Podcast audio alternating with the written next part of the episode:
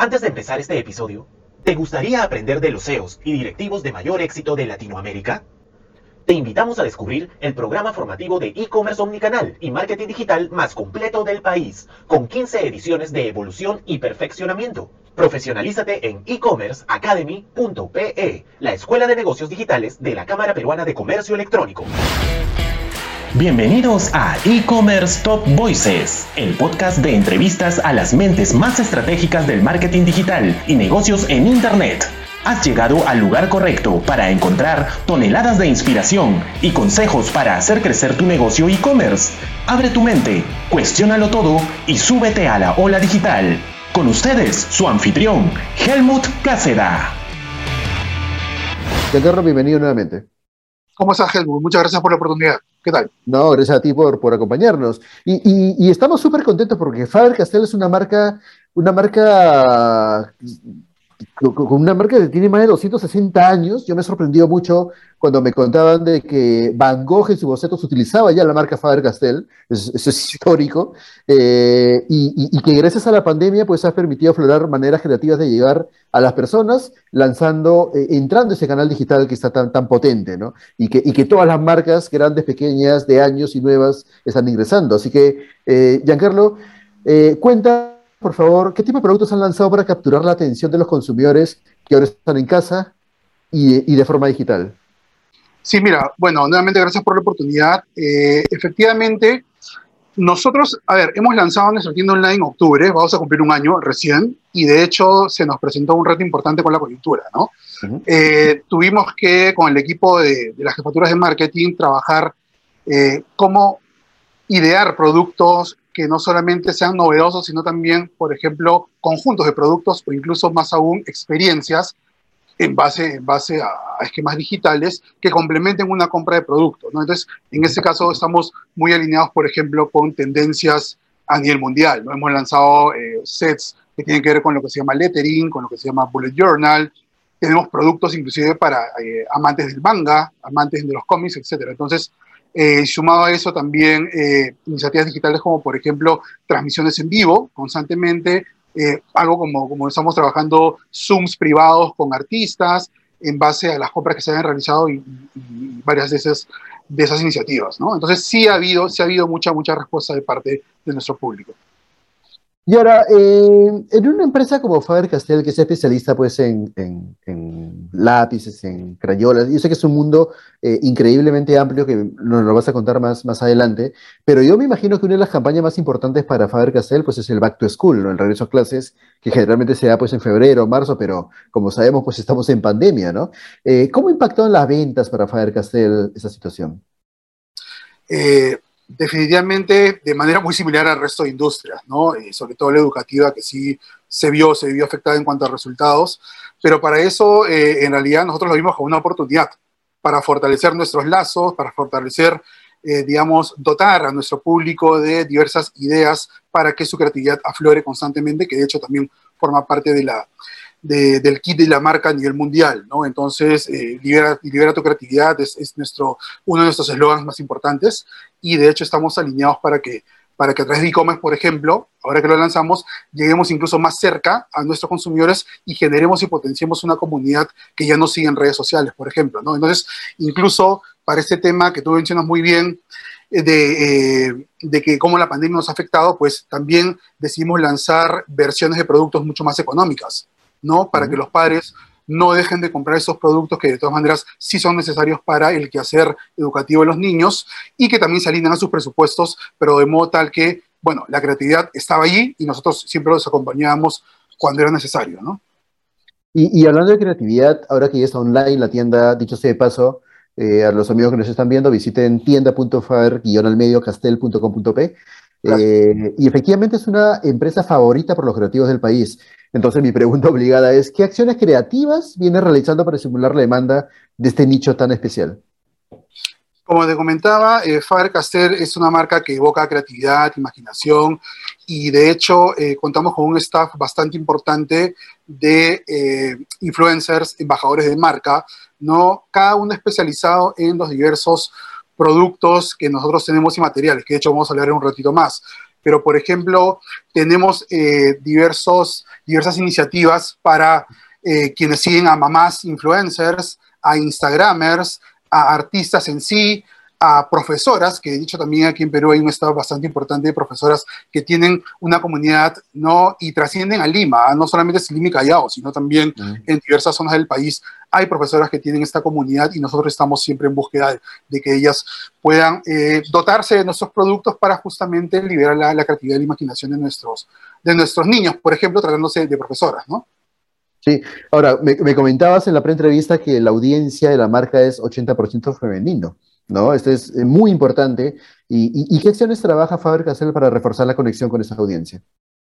Eh, conversar con ellas mucho, ¿no? Conversar con ellas, con este 80%, eh, definitivamente también forma parte un poco de la estrategia, es que vamos a delinear esquemas de investigación de mercado digital. Ya tuvimos el primer ensayo con un grupo de, chicas, ¿no? De entre 20 y 25 años, que nos brindó unos, nos brindaron unos insights muy bonitos, ¿no? Sobre todo, eh, te puedo contar que de, este focus group que fue digital, eh, a través de Zoom, nos dijeron que les, les, gusta mucho la marca, siguen la marca, siguen los contenidos, pero que también quisieran que nuestros posts o nuestros carruseles o videos o reels en Instagram, por ejemplo, sean eh, sencillos de hacer, que se vean mucho más homemade, que se vean fáciles y que no sean tan, tan, tan artísticos, porque este segmento, ¿no? De las personas, de las chicas de las que entrevistamos, pues ninguno es artista, ¿no? Pero sí quiere, por ejemplo, tener su eh, diario bien, bien organizado, bien bonito, con diversos colores, y de hecho nosotros, pues, dotamos de una serie de, estos productos para eso, ¿no? Entonces, escucharlas básicamente,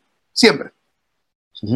Ahora, cuando pensamos en Faber-Castell, pensamos pues en lápices, lapiceros, colores, crayolas, pero eh, creo que es una bonita oportunidad para que nos cuentes en qué consiste el portafolio de Faber-Castell.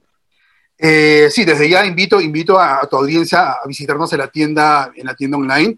Y ahí definitivamente, pues lo primero que van a ver son cinco grandes categorías, ¿no? Arte escolar, oficina de escritorio, escritura fina y regalos. Cada una de ellas es, una, es un mundo, es un universo, yo diría, ¿no? De creatividad.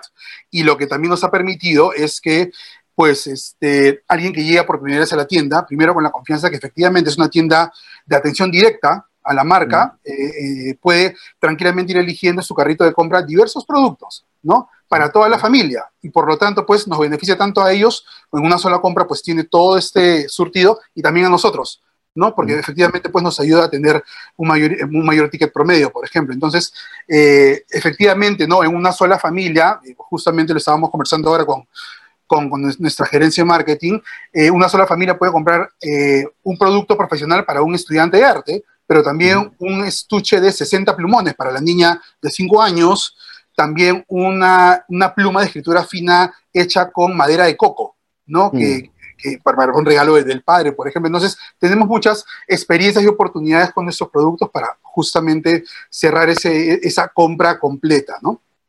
Totalmente. Bueno, y este, este espacio de creativos, pues, este, también eh, explotan esa creatividad en redes sociales tipo Instagram, tipo TikTok, tipo Snapchat, eh, por lo que supongo que esto obliga a Faber-Castell también en abordar estrategias para redes sociales, ¿no? ¿Qué están haciendo ustedes? Eh, ¿Alguna iniciativa que tengan de repente para estos, estos espacios? Eh, sí, justamente eh, en julio y agosto decidimos aunarnos a la celebración de nuestro bicentenario. Tuvimos dos concursos bastante interesantes que llamó mucho la atención porque efectivamente tiene que ver con lo que te comenté hace unos minutos. No pensamos solamente en Limi Callao. Este concurso permitía que personas de Amazonas o de Puno crearan, crearan y formaran parte de un concurso. Bueno, de hecho también hay, un premio por, por el esfuerzo de, tomarse el tiempo de, de dibujar o de ilustrar, pero eran premios de canastas de 200, 350 soles de nuestros productos para este, cinco ganadores, por ejemplo, que iban a ser evaluados por, por un artista de, nuestro staff.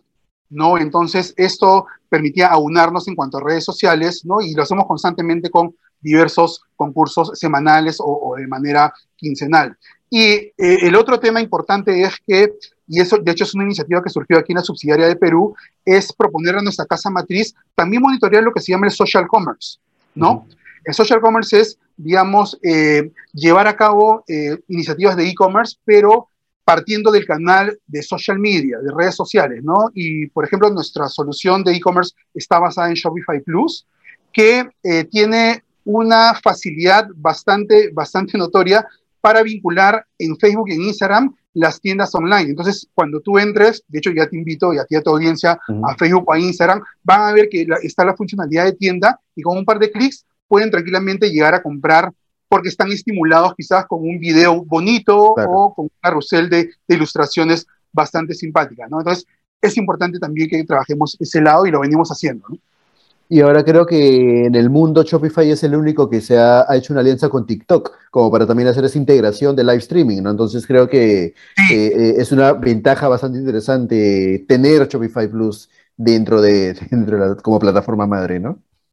Sí, de todas maneras, y de, hecho, de hecho es una iniciativa que tiene TikTok, pero que originalmente pues fue de Taobao, ¿no? Taobao es, un, es una red social específicamente de China que a su vez tiene e-commerce que integra todo y cuando la gente transmite en vivo pues tú puedes ahí comprar, comprar cosas. Bueno, TikTok también es de China, yo creo que ahí nos están llegando años luz. Siempre he dicho que si quieren ver la historia del comercio electrónico, vean Amazon, pero si quieren ver lo que va a pasar en 50 años en el e-commerce, miren Alibaba, miren Taobao. Creo que hay muchos muchos aprendizajes ahí que, que, ver, ¿no?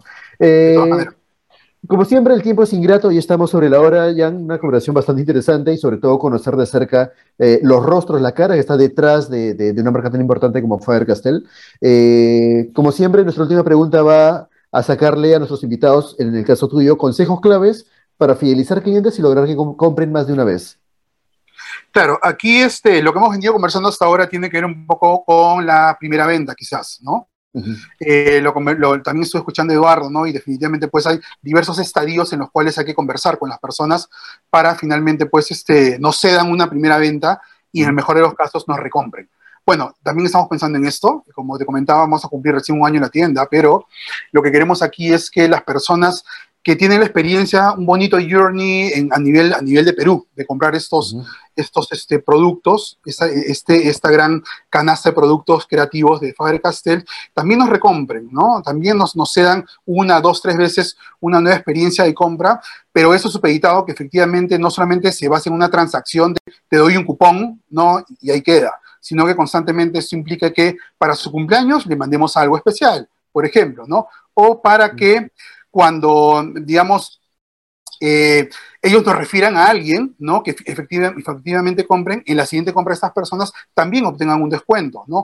O por qué no también, si estas personas nos vienen comprando dos, tres, cinco veces en tres meses, ¿por qué no darles algo especial y los invitamos a un evento privado, sea online y próximamente offline, ya cuando se pueda, y, este, cerramos el círculo para tener esta comunidad cada vez mucho más cohesionada en relación a la marca y en consecuencia, pues, que aporten a los resultados de la compañía, ¿no? Buenísimo. Bueno, eh, nuevamente repítenos por favor la tienda virtual para que nuestros amigos que nos están mirando, ya estamos en casi 400, eh, puedan pues, visitarlos y aprovechar las ofertas. Gracias a todos. Eh, bueno, el URL es tienda.faber-castel.com.p. Buenísimo, Giancarlo. Buenísimo la visita. Gracias por los consejos y por la conversa y esperamos tenerte muy pronto nuevamente en el programa. A ti, gracias. Buenas noches.